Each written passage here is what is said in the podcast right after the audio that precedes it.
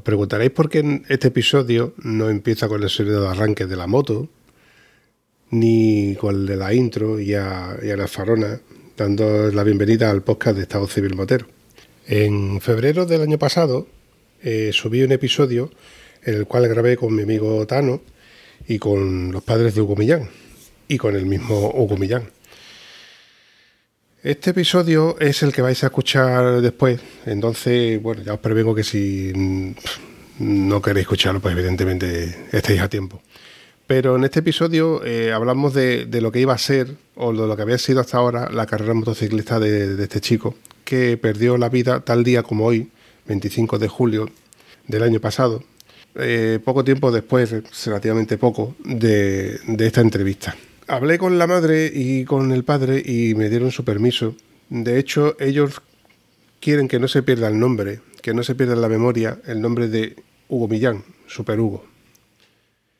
Entonces mm, me pareció correcto volver a repetir este episodio y que volváis a escuchar, eh, pues eso, a, a Hugo, a Ana Belén y a su padre Quique.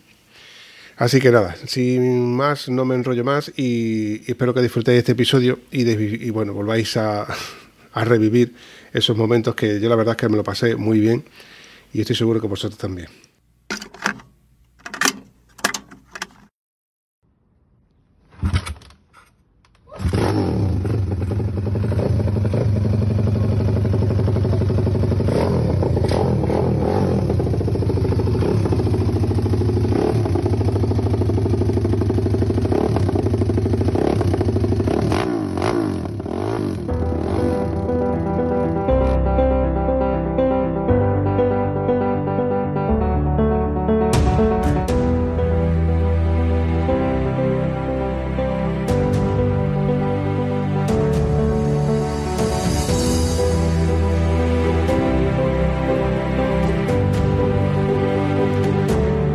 Un nuevo episodio del podcast Estado Civil Motero, donde hablamos de motos, aunque no siempre, y damos rienda suelta a contenidos sin guion establecido, para no variar. Así que ponte cómodo y disfruta de una hora de desvaríos.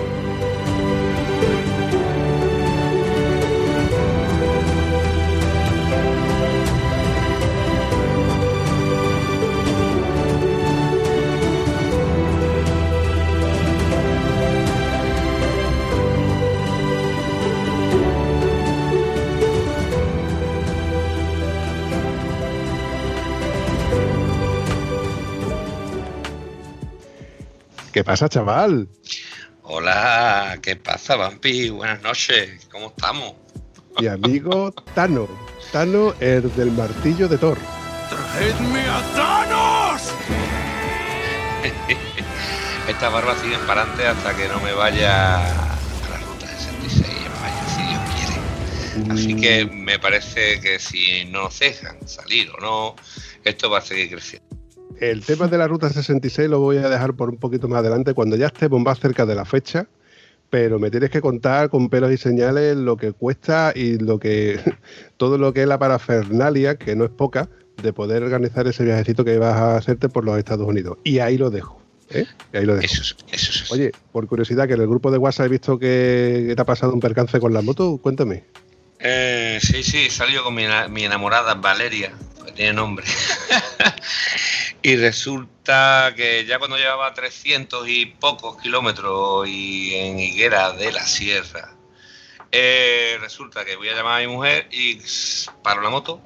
Y con esto de las tecnologías, mi moto no tiene para meter la llave. Se arranca eh, por, no sé cómo se llama eso, por acercamiento, por... Cercanía, sí, por el, el eh, se llama, ¿no? Sí.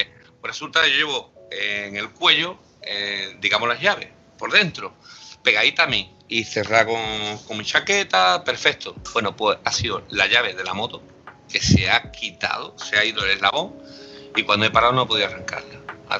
Pues imagínate tú, eso ya era la una casi del mediodía, tener que llamar a la grúa, verme una, una historia, yo maldiciendo, allí pegando voces como un loco en medio de la calle pegando voces en medio de la calle y tú imagínate, tú imagínate el cabreo que, tenía. En fin, se me ha fastidiado un poquito el día de los enamorados, pero perfecto al final. Al final llega a casa que peor es, yo qué sé, un, arrastrón.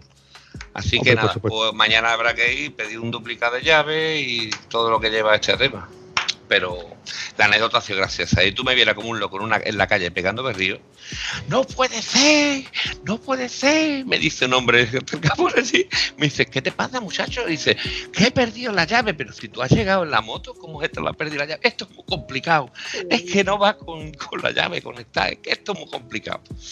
Así que esa ha sido la anécdota del día, Vampi.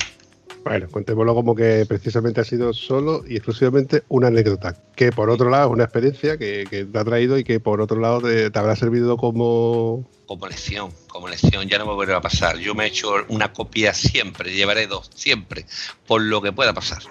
Mira, yo te recuerdo que la primera moto que yo vi con ese sistema fue la de mi amigo Víctor, Víctor Olmedo, el que hizo el viaje a Mongolia, y la, llave la te llevaba en una de las maletas. Sí, hay una llave, eh, de hecho, que no es, mm, es, como un plástico. Y de hecho, hay un sitio en esa moto que es debajo debajo del, del guardabarro que se le coloca. Eh, ahí lo dejo.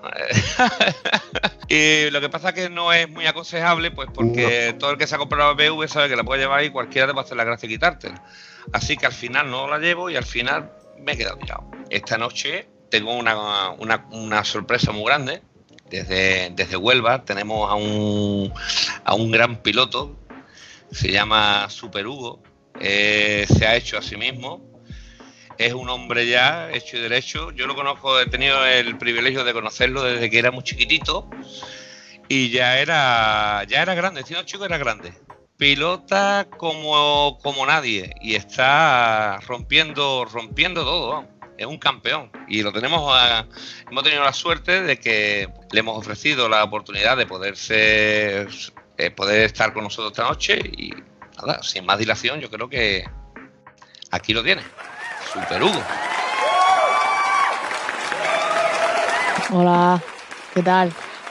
¿Qué tal, Hugo? Buenas noches, ¿qué tal? ¿Qué, qué te cuentas? Nada, aquí, que estaba echándome unos estudios que hay que echarlo para adelante todo.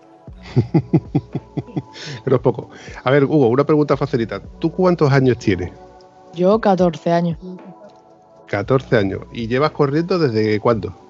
Desde los 4 años llevo corriendo desde los cuatro años ininterrumpidamente. Ininterrumpidamente. Que se dice rápido eso desde los cuatro años, pero no, a lo mejor lo dejaste año, luego vuelta al año siguiente. No, no. A mí me consta de que llevas pilotando en moto desde los cuatro años ininterrumpidamente y no solamente las disciplinas de moto de competición en carretera, sino que tú has cogido. Eh, enumérame las motos y a ver si no me equivoco, a ver si me falta alguna. Tú has corrido en Supermota, has corrido en la, en la competición, en competición que estás corriendo ahora en Moto 4 ¿Has corrido en pit bike? ¿Me falta alguna? Ahora mismo no, no corrí en supermota. Yo lo que solía hacer siempre es carretera. Nunca he hecho supermota en sí. Y he ido pasando de minimoto a 110, 140, 220, eh, Moto 4. Eh, Moto 4 la hice hace varios años en el Campeonato de España, que hice dos años de Moto 4 uno con mi equipo Cuna de Campeones, que es con el que estoy ahora mismo, y, otro con el, antiguo equipo de, Luis Salón, que en paz descanse, que es el que llevó cuando murió. Y pasé de, Moto 4 a Premoto 4, de Premoto 4 a Premoto 3, y de Premoto 3 estuve dos años y pasé a, la Talent, en el campeonato que estoy ahora mismo. ¿En qué consiste el campeonato con el que estás ahora mismo? Pues el campeonato del que estoy ahora mismo es el Mini Mundial Junior, que es como decir el salto en los años primordiales para saltar al Mundial, los más importantes de, la carrera. O sea que te veo que de aquí a poco, si tenemos suerte y no nos falla nada, estarás, te veremos dentro de la parrilla de salida del Mundial. Sí, claro que sí. ¿Estás nervioso? Mm, un poco. Yo la verdad es que estoy nervioso porque tengo ganas de verte en la parrilla y ver tu nombre y bueno, y poder seguirte eh, ya con más, con más ganas, ¿no? Yo soy, mira, yo tengo que reconocer de que no soy seguidor de, las motos en la alta competición. No es que no me guste, sino simplemente que, me digo, no, no, no, lo sigo. Pero sí que es verdad que cuando lo mejor estoy haciendo zapping y veo cualquier carrera, ya sea de superbike, ya sea de supermota, ya sea de enduro, cualquier cosa que tenga dos ruedas que esté corriendo en un circuito, me, gusta y, y, me quedo parado a verlo desde, desde que lo estoy viendo hasta que termina. Eh, yo he visto toda la época en la que casualmente la Fórmula 1 y las carreras de, motociclismo eran, eran top 10 y todo el mundo sabíamos quién había corrido, quién no había corrido, cuando corrían las carreras. Parece ser que con la Fórmula 1 la, televisión fue bajando un poco la audiencia y se, cedieron las cosas y ya pasaron el tema de, no fue así, ¿no? el tema del dinero, el tema de que las televisiones de pago y cosas así. Eh, el, de esto de que ahora hay que pagar por todo que, que paga por todo y que no me gusta.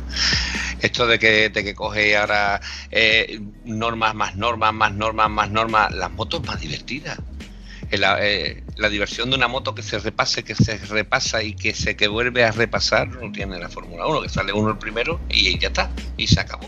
No hay más emoción, por lo menos para mí, ¿eh? Cuidado. Sí, sí, que... estoy, estoy totalmente de acuerdo. Y bueno, Hugo, yo te iba a preguntar, tú en, el, en tu día a día, ¿en qué consiste el día a día de un chico que, está inspirando a poder correr en moto, en la, a poder llegar a la parrilla de MotoGP, de, llegar a las carreras de, de Moto 3, Moto 2, MotoGP?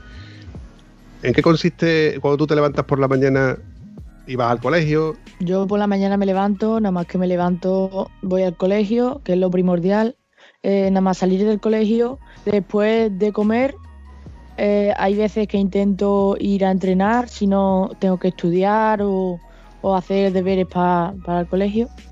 Y en los fines de semana, eso es una rutina entre semana, pero en los fines de semana, por la mañana, menos el domingo, el domingo hay veces que no entreno, pero los menos, eh, me levanto por la mañana y me voy directamente o a entrenar motocross o a hacer carretera el día entero.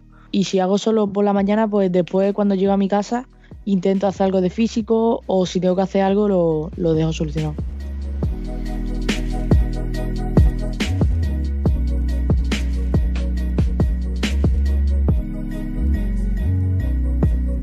O sea que básicamente toda tu vida está ligada al, al, tema de las motos y lo que son tus amigos, tus amigas y demás se queda un poco atrás.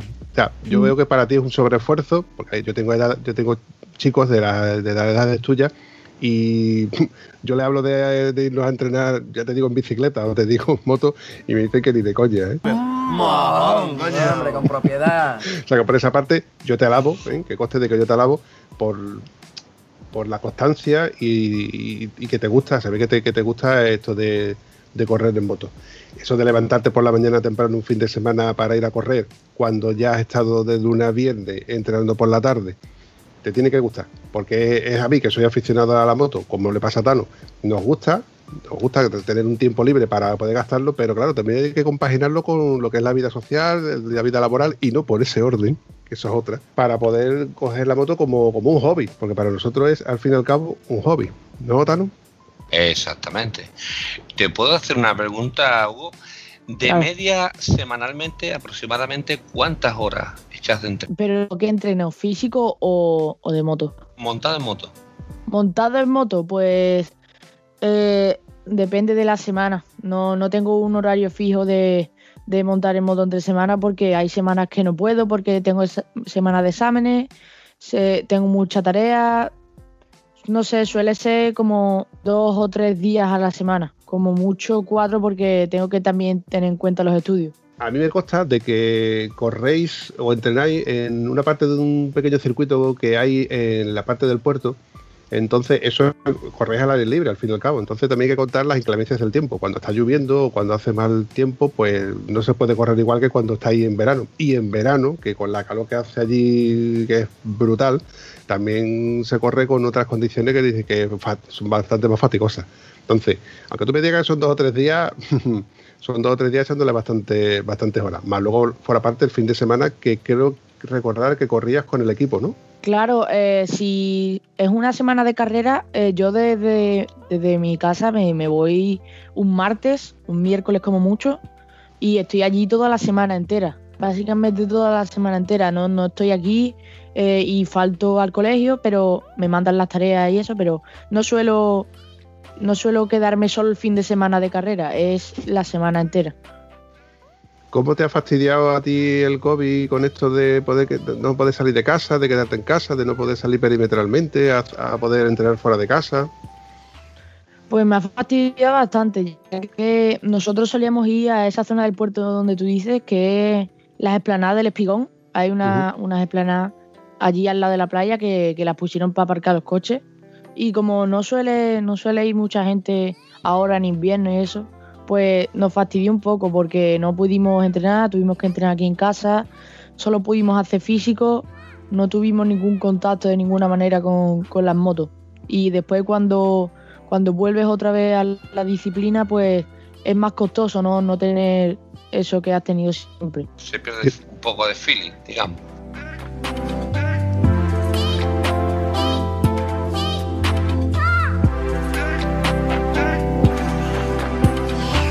Y ahora tenemos aquí a la, madre de, Hugo, que precisamente, además de ser madre, es madre, cocinera, manager, reloj, despertador, lavadora. ¿Me olvido de algo? No. Buenas tardes. Buenas tardes, cuéntanos, cuéntanos. Que decirte que llevamos una vida con él muy sacrificada, estamos siempre ahí remando todos en la misma dirección porque nosotros decimos a la familia que esto es un barco. Estamos todos metidos dentro de ese barco y tenemos que remar todos en la misma dirección para que este niño llegue donde, donde va a llegar, porque ya lo tenemos más que asumido de que va a llegar. Más viendo en el nivel en el que está compitiendo ahora mismo, que ya está compitiendo a nivel mundial. Yo lo he escuchado hablar antes y él está corriendo en el FinCRSO en la categoría de Moto 3, la European Talent Cup, y esa es la antesala del mundial.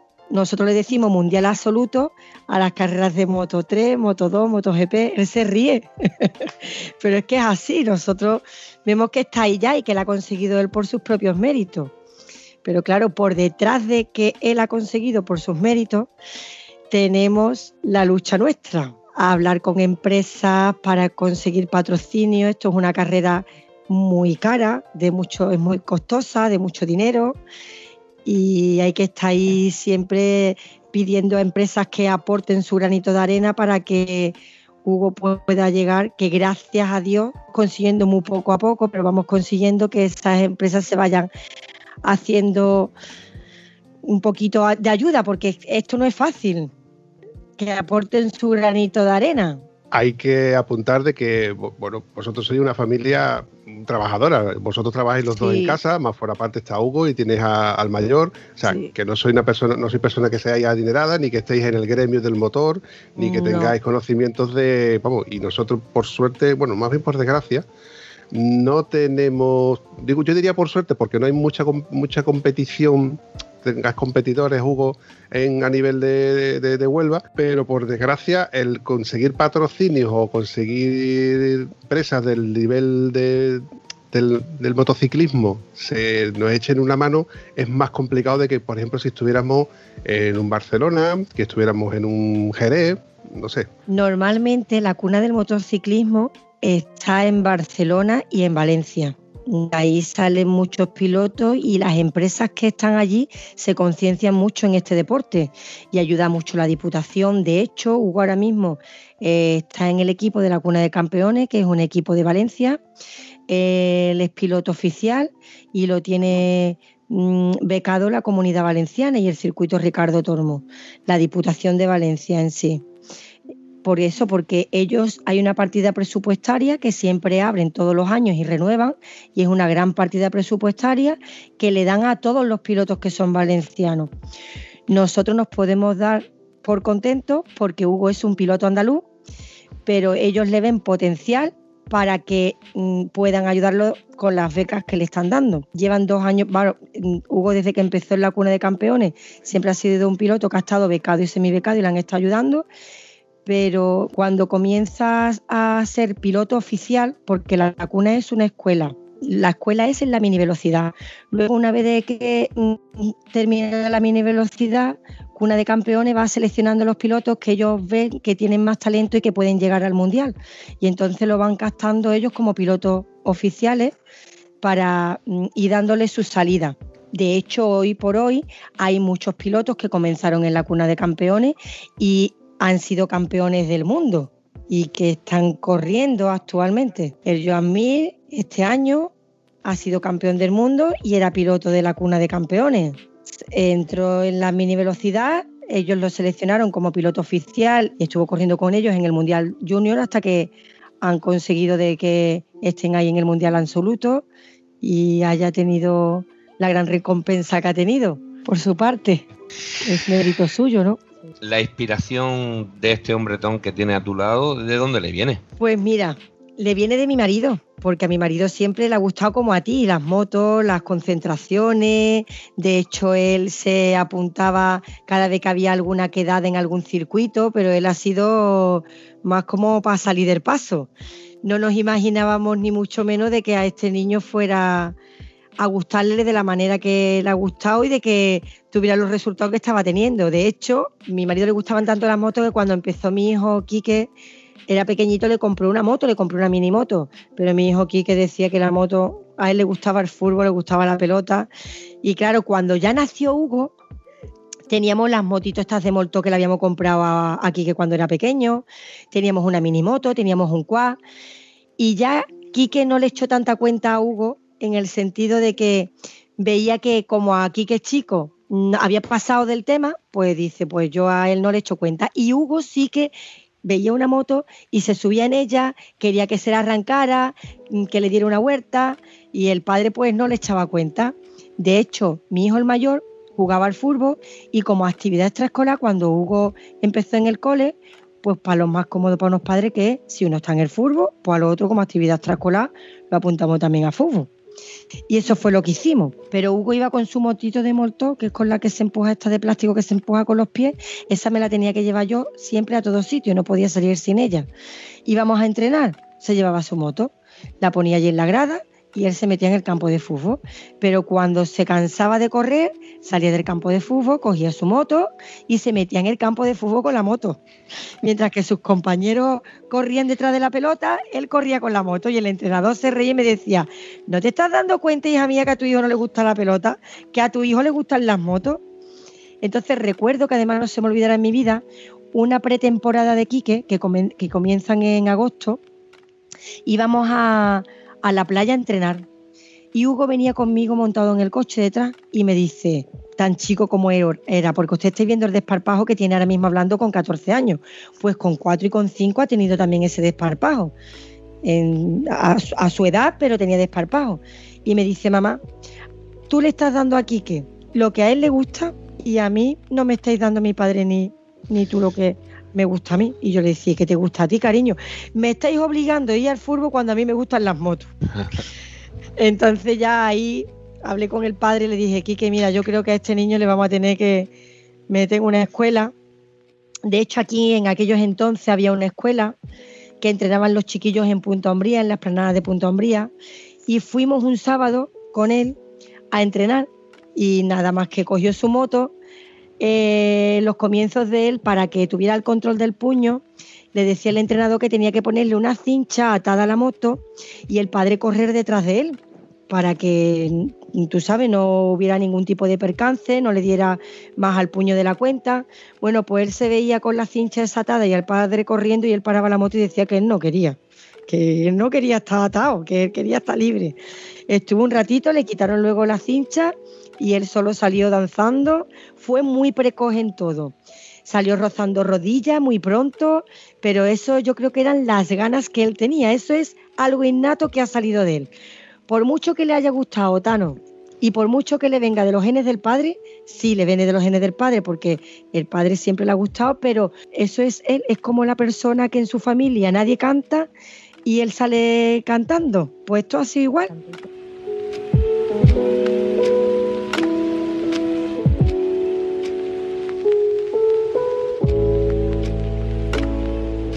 Y claro, empezaron sus comienzos y no nos imaginábamos de que fuera a llegar donde ha llegado.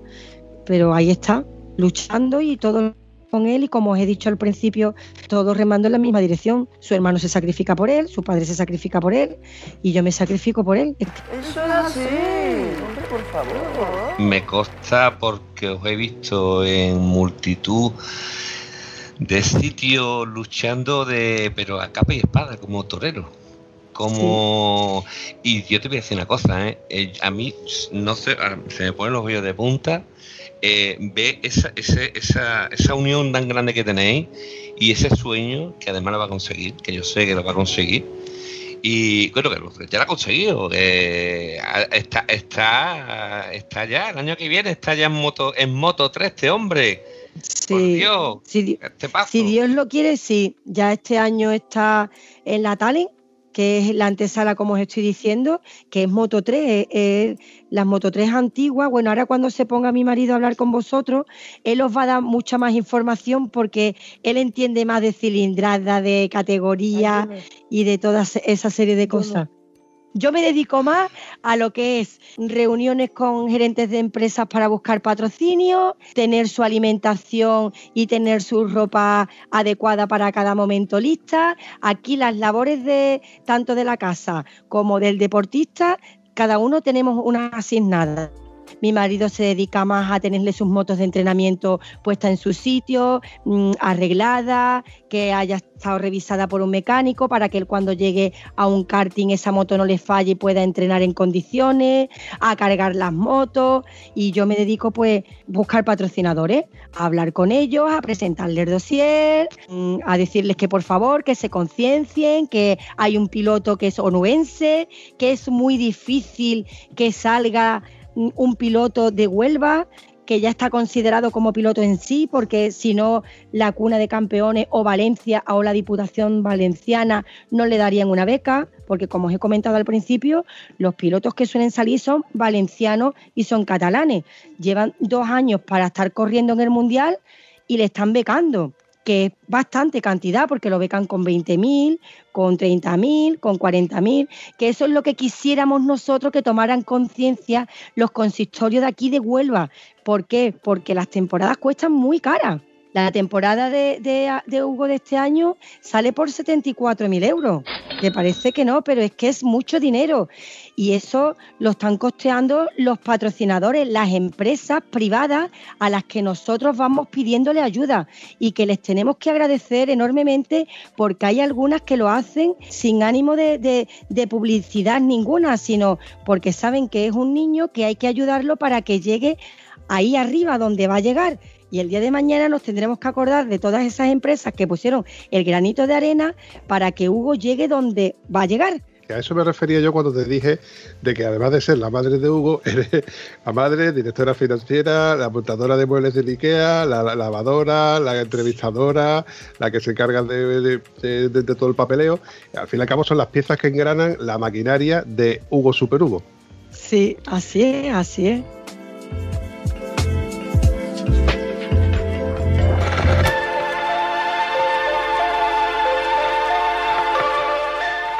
Ahora me toca hablar con el padre. Quique Padre, te voy a hacer una pregunta muy facilita.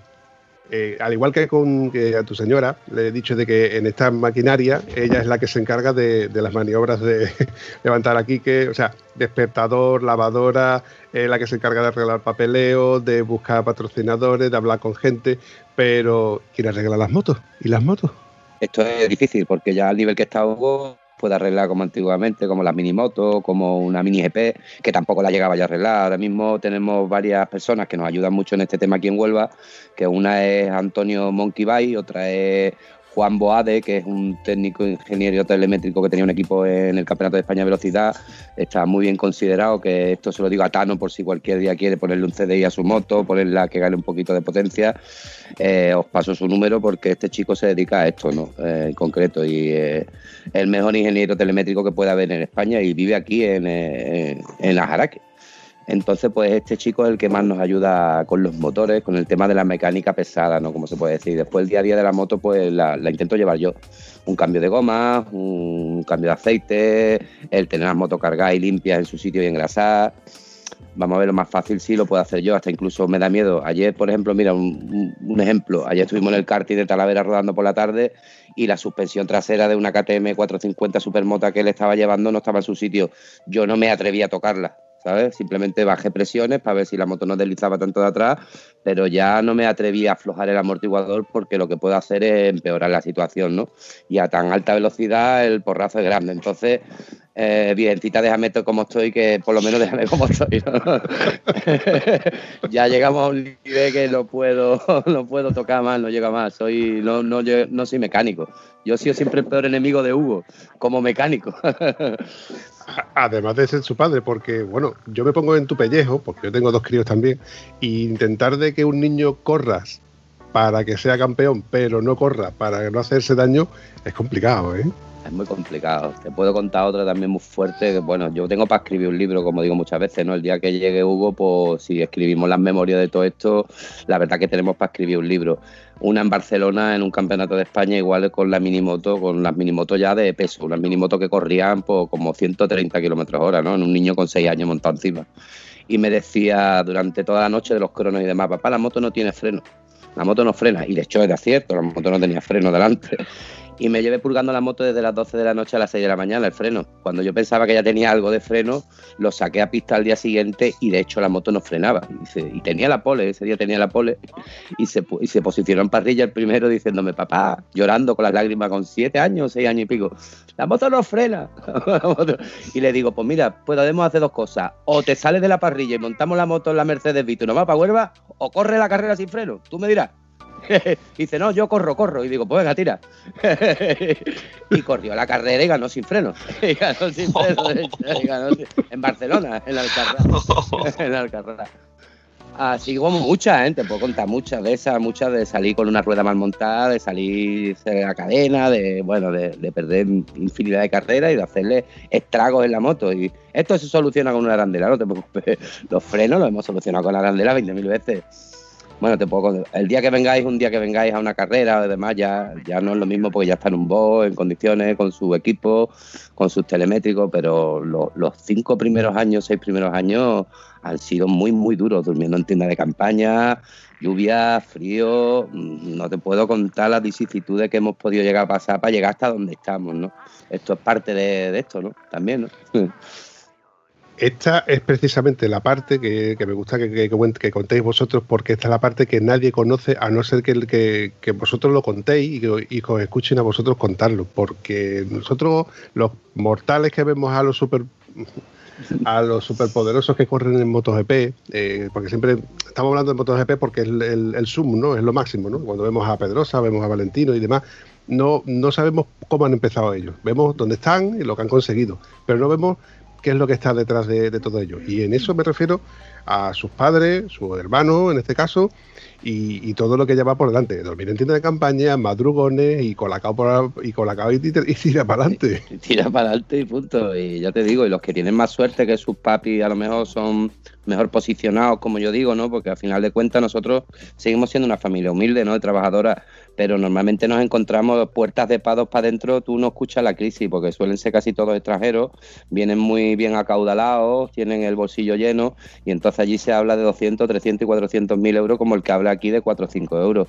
Nosotros vamos con una caravana vieja, con una furgoneta vieja, a las carreras, con mucha alegría, mucha ilusión, pero a final de cuentas somos pobres, ¿no? Y entonces es mucho más fácil llegar con dinero, porque aunque no tengas el talento que tiene Hugo, si tienes la pasta suficiente para pagarle una gran estructura, sabes que va a subir al mundial sí o sí, ¿no? Eh, eso es lo triste de este deporte, ¿no? Porque al final de cuentas, poderoso caballero don dinero, pero es lo que hay, ¿no? Si, si, tienes talento, pues vas a seguir luchando hasta el final para, poder llegar a cumplir tu sueño, que lo vamos a cumplir porque lo tenemos claro, pero, pero a nosotros nos va a costar el doble que si tuviéramos alguien detrás que te dice, toma 200, toma 300, toma, toma 150 mil euros, que es lo que nos va a hacer falta el año que viene cuando subamos a Moto 3. Son 150 mil euros correr con una moto medio en condiciones, ¿no? Que es la misma moto que se corre en el Mundial de Moto 3. Una KTM oficial va a ser 150 mil euros mínimo. Entonces, pues ahora mismo tenemos la cabeza puesta que yo esto no lo debería de hablar delante del piloto en eso 150.000 euros. Porque mira, este año los 75.000 más o menos los vamos a intentar librar. Pero el año que viene 150, como no venga alguien gordo, venga una gran beca o venga un equipo en condiciones que nos diga vámonos, pues va a ser difícil, ¿sabes? va a ser difícil, pero bueno, que también lo vamos a salvar. Si lo vamos a salvar todos los años, lo salvaremos este también. Vamos a hacer. No, estoy viendo de que no pierdes la, no, no pierdes la ilusión, ¿eh?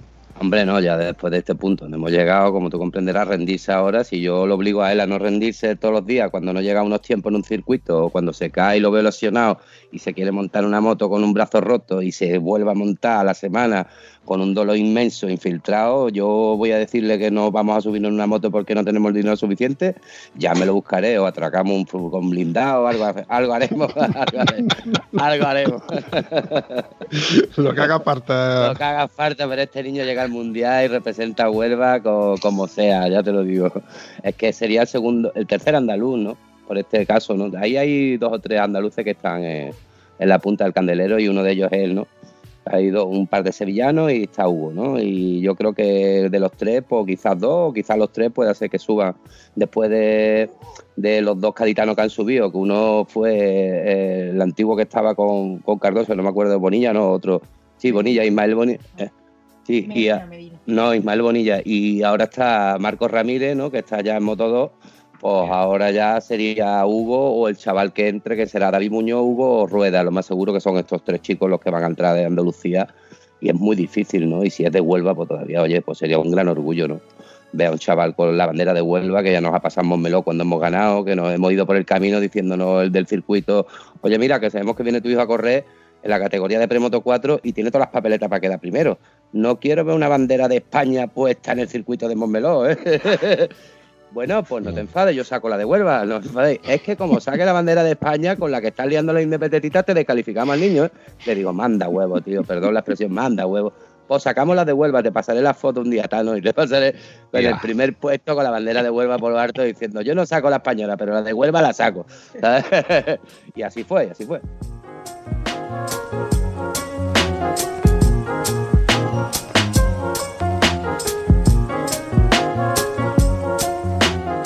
Quique, una pregunta facilita. Me consta de que tú has sido motero, ¿no? Sí, sí, yo soy un motero, eso, motero. Pero, ¿eres, has sido o sigues siendo motero? No, no, fui motero porque yo ya no monto en moto. Yo, cada- fíjate cómo estoy, lesionado, porque fui a probar el otro día, hace cuestión de un mes, le salí a probar una moto de mi hijo en un, en un polígono que se la estaba eh, arreglando, una minimoto, no una minimoto, una pit bike con la que entrena allí en, el- la esplanada del Espigón. Y resulta que la moto se quedó acelerada, esa hostia grande era para Hugo, ¿sabes? Gracias a Dios la probé yo y casi me mato con ella. Yo antes andaba mucho, me encantaba. Yo andaba en todas las motos. Fíjate, las de agua, que me daba miedo el agua, tenía dos y cuando me caía no me mojaba ni los pelos. Pero a mí todo lo que tenga velocidad, rueda o lo que sea, a mí me encantaba. Yo he andado en todo tipo de motos. De hecho, tenía 20 motos en el garaje. Siempre me han gustado muchísimo. Es mi pasión. Lo que pasa es que ya no ando porque todas las motos las tiene Hugo. Entonces, claro, a mí me gustan mucho. Aparte, tengo artrosis en la cadera, estoy mayor, tengo la espalda hecha polvo. No me puedo montar una moto como la que tiene Tano ahora mismo. Yo no me puedo montar en la moto esa. Porque no puedo levantar la pierna para montarme. Yo cojo la moto que en el paddock, la- un escute pequeñito que tenemos para movernos, para llevar al niño de, de- la caravana al box y del box a la caravana. Y normalmente me lleva él, ¿sabes? Y normalmente me lleva él para yo ir con él y tener la moto preparada porque como los circuitos son tan grandes, entonces nosotros entramos por los viales que os invito la próxima carrera que sea que os podáis venir, venís y tenéis vuestros pases del fin y cogéis el scooter y os movéis por los viales porque es digno de ver a pie de pista como, como van los pilotos, tanto los de 1000 como los de Superbike, como los que corren en su categoría, ¿no? Que es Moto 2, Moto 3 y la, la Talent como la que corre él, ¿no? Los más chiquititos. Y, y, y la, el único, la única moto que cojo ahora mismo es esa, el scooter chiquitito y ya está. Que me gustan mucho, sí, pero no puedo. Ahora mismo no me puedo permitir tener una moto grande o no me puedo porque es para él. Estos son los sacrificios que hace un padre para un hijo. Hombre, claro, a mí me gustaría tener un deportivo en vez de tener una furgoneta. Yo la cuarta visto que tengo, la cuarta furgoneta y se me queda chica. Yo quiero una Sprinter. Lo que pasa que si me compro la Sprinter, pues sabemos que hay menos dinero para la temporada para Hugo. Que íbamos ahí más cómodos, pues claro. Pero bueno, las Vito nos dan el avión, oye, y van para adelante. Que de hecho hubo un tiempo que nos patrocinó Wake, nos dejó una y nos la dejó con la historia de que, oye, mira, que os vamos a dejar una furgoneta que sabemos que Hugo va a hacer el campeonato de Cataluña y queremos que le gane a los catalanes. De hecho, fue así, ¿no? Y fuimos para Cataluña tres veces en el mes con la Vito. Cuando al año me pidió la furgoneta Wake y vio los kilómetros que tenía, no me mató de milagro. Nueva, con nueve meses le devolvimos la Vito con 60.000 kilómetros. Me mataba, ¿viste? ya no te debo la la Vito.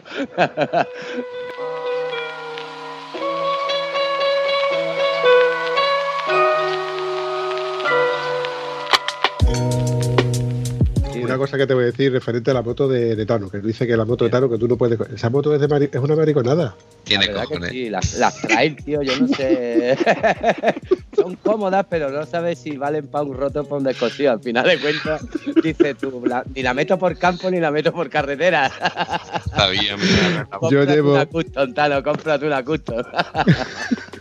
Le gusta, le gusta, pero por otro lado sabe que con Augusto no puede hacer lo que hace con la trail. Y yo llevo tiempo, eh, veces intentando arrastrarlo para meterlo un poco por carriles, pero se envalentonó y no tuvo una sensación muy, muy buena, ¿verdad, Tano?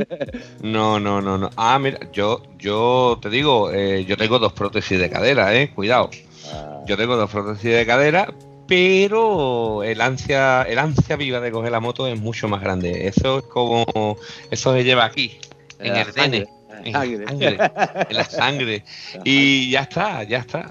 Hay que, hay que aprovechar cada momento. Y por eso te fuiste a la moto que más fácil fuera de manejar, a la R1250 GS. Eh, el, el centro de gravedad. Polivalencia moto- pura, No, polivalencia no lo pura. vaya, no, lo vaya, no lo vaya a creer, pero el centro de gravedad de esta moto está muy conseguido. Y, y pesa poco, aunque pese mucho, pesa poco. Por lo menos para un tío de 1,95 con 130 kilos como yo. Tío, Tano, pues mira, yo te hago más con un tipo café race de esta gorda, gorda, gorda, tipo MT-01, Suzuki, esta, la, la- como la que tenía Dani Suku, un bicharraco de eso bien puesto con una rueda atrás súper grande, ¿sabes? Tipo café race o, o naque, ¿sabes? Y transformar para ti, ¿sabes? Más que una moto más de, de calle, ¿sabes? Como, como las GS, que yo no la veo fea, que a mí me encantan todas. A mí las motos son como las mujeres, me gustan todas. Todas, todas, A- a- todas, le, todas. le gustan todas, hasta la de Todas, uno cuando todas, no es de uno. Ahí está, ahí toda. A mí me gusta hasta la del Tano, digo, la moto. La moto. Y, pero que le pega al Tano, ya te digo, tío, una, una Diabel, una Ducati Diabel, ¿eh? No, Sí, no, Hugo, una, una Diabel pintada negra, ¿eh? Para el Tano, tío, yo lo veo así más. Un- Una moto tocha, tío, para un tío grande como es él, una moto tocha tío para un, tocho. pa' un tío tocho. Lo voy a pensar, no te pienses tú. Ah, No si no, tú puedes pensar. tener dos en el garaje, Tano. Tú, tú podrías ser polígamo moto. Polígamo de moto, tener dos, tres, cuatro motos en el garaje. Y no te iba a pasar nada. Una para cada ocasión. He tenido, he tenido, la he tenido, pero al final me decanto. Al final te- me, me gustaba compartir más con esta y la- Esta es la que mejor sensación te daba. Siempre uno pasa más ratos con la que mejor le va. Eso es así. Hombre, por favor. The name Roxas. And the number 13 were all I Volviendo al hilo del asunto, Quique, eh, ¿qué esperas tú? Que, que te- ¿Qué crees que te puedes encontrar la próxima temporada frente a la, a la parrilla que actu- actualmente está en el, en el próximo campeonato? Pues mira, es la cosa fácil. está reñida, la cosa está reñida.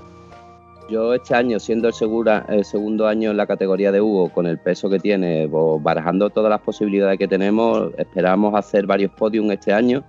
Estar siempre o casi siempre que podamos, que serán bastantes de las veces que compitamos entre en el grupo de cabeza y entre los tres mejores del mundo, que es lo que pretende Hugo, siendo humilde, si no está ganando, por lo menos está en cabeza de carrera, que es donde se te retransmite la carrera a final de cuentas, ¿no? Como salimos en 27 televisiones diferentes y en muchas plataformas televisivas, lo importante a final de cuentas es que lo vean, ¿sabes? Y se te ve cuando estás en cabeza de carrera luchando por los puestos de podio. A final de cuentas eso, teniendo los resultados el año pasado, aunque no le de ver la jugada, hizo récord de circuitos Motorland, que eso queda para los anales, ¿no? En carrera, hizo una remontada que llegó a la cabeza.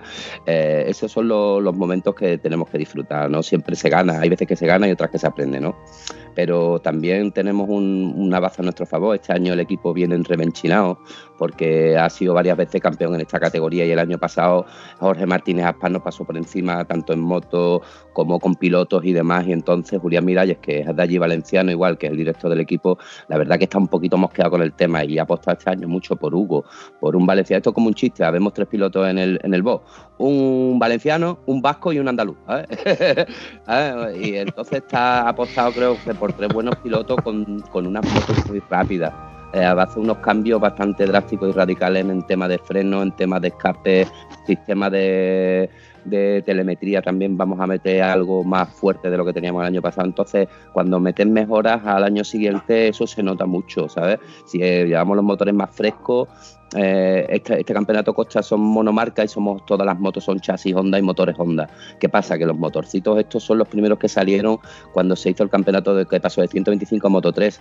Estos motores cuando no tiene, cuando tienen más de 300 kilómetros, 400 kilómetros empiezan a bajar de, rendimiento muchísimo. Entonces que hay que echarle mucho dinero, tener muchos motores nuevos, muchas piezas nuevas, siempre hay que estar liado con los motores. En el momento que este hombre se ponga las pilas con este tema, que ya se ha dado cuenta de cómo hay que hacerlo, pues lo más seguro que este año pues estemos más arriba que el año pasado y que nos traigan muchos trofeos y nos vayamos allí al burger de los hermanos Rodríguez y lo celebremos. Me cago la leche. Eso es así. Cabeza. A barra libre. A barra libre. ¿Quién lleva las redes sociales? ¿Quién, tú o tu mujer? La llevamos entre los dos. Lo que pasa es que esto es una guerra viva, porque ya el niño se está metiendo también de por medio y es una guerra tres, ¿sabes? Porque el niño antes no opinaba ni decía porque era un niño, pero ahora ya como es un medio hombre, pues claro, esta foto no me gusta, eh, esto no lo ponga que en el Instagram, eh, el hermano también que el espabilado, que es el que más entiende. Aquí todo el mundo sabe, ¿sabes? Pero al final de cuentas la llevamos entre la madre y yo. ¿Por qué? Porque parece que no, pero hoy en día las grandes marcas que lo patrocinan a él, que hay dos o tres, que es por ejemplo los cascos Scorpio, que a nivel mundial, la plataforma Italia, las gafas 41 igual que tenemos que llevar en el PAD, unas cuantas de marcas así estilo mundial, lo que quieren son likes y lo que quieren son mucho movimiento en las redes sociales de, de, de, sus movimientos, de cuando va a entrenar, de que haga fotitos con sus botas puestas, con sus cascos, con sus historias. Y esto es complicado, ¿eh? porque es otro trabajo más añadido al que tenemos. Entonces, claro, nosotros lo intentamos hacer lo mejor que podemos, que somos unos negados, porque somos unos negados, porque ya ellos entienden más que nosotros.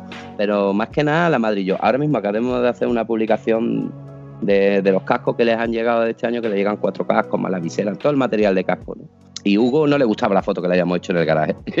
esa no, esa no ponme la otra, me cago en la leche, niño, la otra. Pero es que lleva razón, es que una te puede dar más like, otra no sé qué, y al final de cuentas ese es el futuro. Ese es el futuro. Sí, por desgracia el tema de las redes sociales, como vende tantísimo entre sobre todo los chavales, que son los que les gusta el tema de, de quedar bien en las fotos, pues bueno, Instagram ha hecho mucho daño en comparación con Facebook. Y Facebook lo que pasa que para mí es un sitio donde suelen estar las cosas, las noticias y las desnoticias. Pero sí que es verdad que es, la puerta por donde todo el mundo va a acceder a, por ejemplo, a lo que vamos a, comentar ahora. ¿Dónde podemos encontrar en las redes sociales a Hugo? Mira, pues en Facebook, por ejemplo, está en Super Hugo, su página Super Hugo. Antiguamente teníamos una página web que era superhugo.es, pero el informático que no la llevaba se quedó un poquito quemado de la historia porque había que trabajar mucho y no se cobraba tanto, ¿no? Entonces, lógico que lo dejara. Y después en Instagram es Hugo Millán-22. Hugo Millán-22. Esa es su página de, Instagram, donde él, cuelga sus historias, donde eh, compartimos casi todas las cosas que publicamos en principio en Facebook, que es la página principal suya, y después las pasamos a Instagram. Seguidores en Facebook, pues 5.000. Eh, en Instagram, pues todavía 2.000, 2.000 y pico. No son suficientes para, 1.300 tenemos en Instagram, me está, me está archivando Hugo. ¿Qué pasa? Que necesitábamos muchos más, ¿no? Claro, no las movemos como, como las debemos de mover, porque al final de cuentas las, grandes empresas vienen cuando te ven con más de 10.000, 15.000 seguidores, 20.000 seguidores. Entonces las empresas dicen, ostras, pues este tío mueve 20.000 personas, ¿no? Cada vez que pone una publicación. Facebook por ejemplo, a nosotros nos ha ido muy bien cuando no llegó Instagram tan fuerte, porque hemos llegado a tener una publicación de Hugo hasta cuarenta y tantas mil visualizaciones, ¿no? Porque tuvo su boom y, se veían muchísimas personas, 32.000, 28.000, 12.000, 12.000 personas han visto que yo he publicado que he estado con Tano y con él haciéndome una foto coño, me cago en 10, pues son muchos tíos, ¿no? 12.000 tíos, ¿no? ¿no? Los reunimos todos y yo creo que llenamos un cuarto del estadio del por lo menos, ¿no? 12.000 tíos. ¿Sabes? Hay un montón de gente ahí, ¿no? Viendo, viendo que hemos hecho una parida, ¿sabes lo que te digo? Porque al final de cuentas, pero oye, ¿eso es lo que quiere hoy en día el personal? Pues nada, pues vamos a darle lo que quiere el personal. Otra cosa, un apunte. ¿Tú sabes por qué muchos pilotos del Mundial, como Cassie Stoner, como Tony Elías, como mucha gente, se han retirado de este mundo y se han ido por otros subterfugios porque no les gustaba el circo mediático que hay montado con todo esto? Porque es que ya esto es eh, eh, en consonancia con tu carrera deportiva.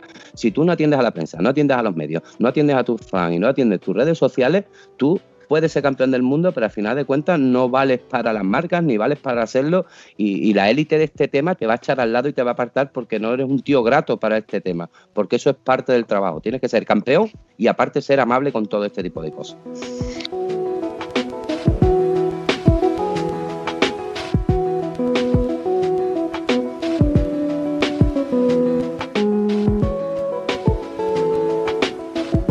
Yo siempre he dicho que los pilotos eh, tienen dos vidas. Tienen la vida cuando están encima de la moto y luego la vida de la salsa rosa, que es cuando se bajan de la moto. Por desgracia es así. Aparte, es, además esa parte en la que el piloto cuando se baja se quita el casco y luego eh, hace la rueda donde se entrevista a todos y cada uno de los periodistas que le están entrevistando y bueno, eh, nada más que por eso te tienes que saber mínimo dos idiomas. Que por cierto, Hugo, ahora con 14 años, pues se tiene que estar aplicando bastante bien con el tema de, de los idiomas. Yes, he speaks English. I speak uh, very well.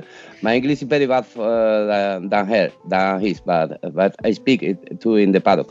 Hugo, Hugo habla chapurrea, Hugo chapurrea, yo hablo tres, hablo chapurreo el italiano, hablo bastante bien el inglés con los americanos y con los ingleses, y el portugués perfectamente, y el brasileño no, ni te cuento. Qué va, hombre, broma. El inglés muy bien, la verdad que muy bien, y Hugo lo lleva muy bien porque lo tenían patrocinado desde pequeño en la escuela de idiomas por lo mismo, porque saben que es que si no hablas inglés en el pado no te puede, no, es que no te quieren. Tú puedes ser el mejor piloto del mundo que como no te sepas transmitir con tu telemétrico en inglés, no tienes cabida en el box, vas fuera. ¿sabes? Entonces él ya lo chapurrea bastante bien. Aparte las entrevistas ya aquí en el mini mundial que lo lleva Dorna son todas con el micrófono metido cuando hace la pole, cuando hace el, o cuando gana la carrera en inglés. How do you feel in this race? Y ya te mete el tío el, micrófono en inglés y le tienes que contestar en inglés. Como no le contestes en inglés, Dorna viene y te sanciona. ¿Sabes lo que te digo? Esto es así de simple. o sea que el inglés y los estudios tienen que ir perfectos o no te dejan ni montarte en la moto. Entonces los chapurrea bastante bien. Yo, de hecho, vamos por el camino hasta Montmeló, 12 horas montado, 13 horas montado en el furgón. Y cuando se queda todo el mundo dormido, Hugo se viene de copiloto muchas veces conmigo poniéndome música en el móvil. Y vamos los dos chapurreando en inglés para lo mismo. Porque yo, si ganas en esta, ¿qué va a decir? Y ya pues se tiene tres o cuatro frases grandes aprendidas, ¿sabes? Esta para que para dejar al tío un poquito boquiabierto, como que diga, hostia, pues este tío chanela en inglés, ¿sabes? Muchos de los que hemos seguido las carreras de MotoGP hemos aprendido el italiano gracias a Valentino Rossi.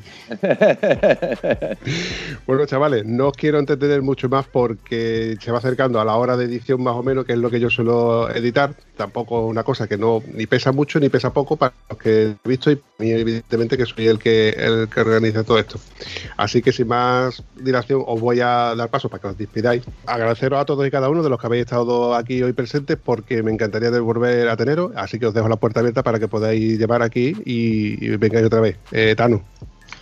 Cuenta conmigo, soy más pesado que, vamos, que yo mismo. yo sabía que podía contar contigo. Cuenta conmigo siempre, siempre y mucho más. Conmigo cuando, cuando me invitéis, cuando queráis. Voy a estar disponible para vosotros. Muchas gracias. Quique, os deseo, como siempre, lo mejor y ya sabéis, aquí tenéis un sitio donde podáis co compartir con nosotros vuestras experiencias y lo que queráis en el Pado. Mil gracias para ustedes lo mismo y ya sabéis, está invitada a la próxima carrera que os queráis venir, del fin. Os pasaremos el calendario para por si os queréis pegar una escapada de, moto a tanto Astoril, Portimao, eh, las que sean Jerez, Montmeló, a Montmeló, a ver si tiene pantalones de llegar a la S1200, yo no creo que no llega. Pero bueno.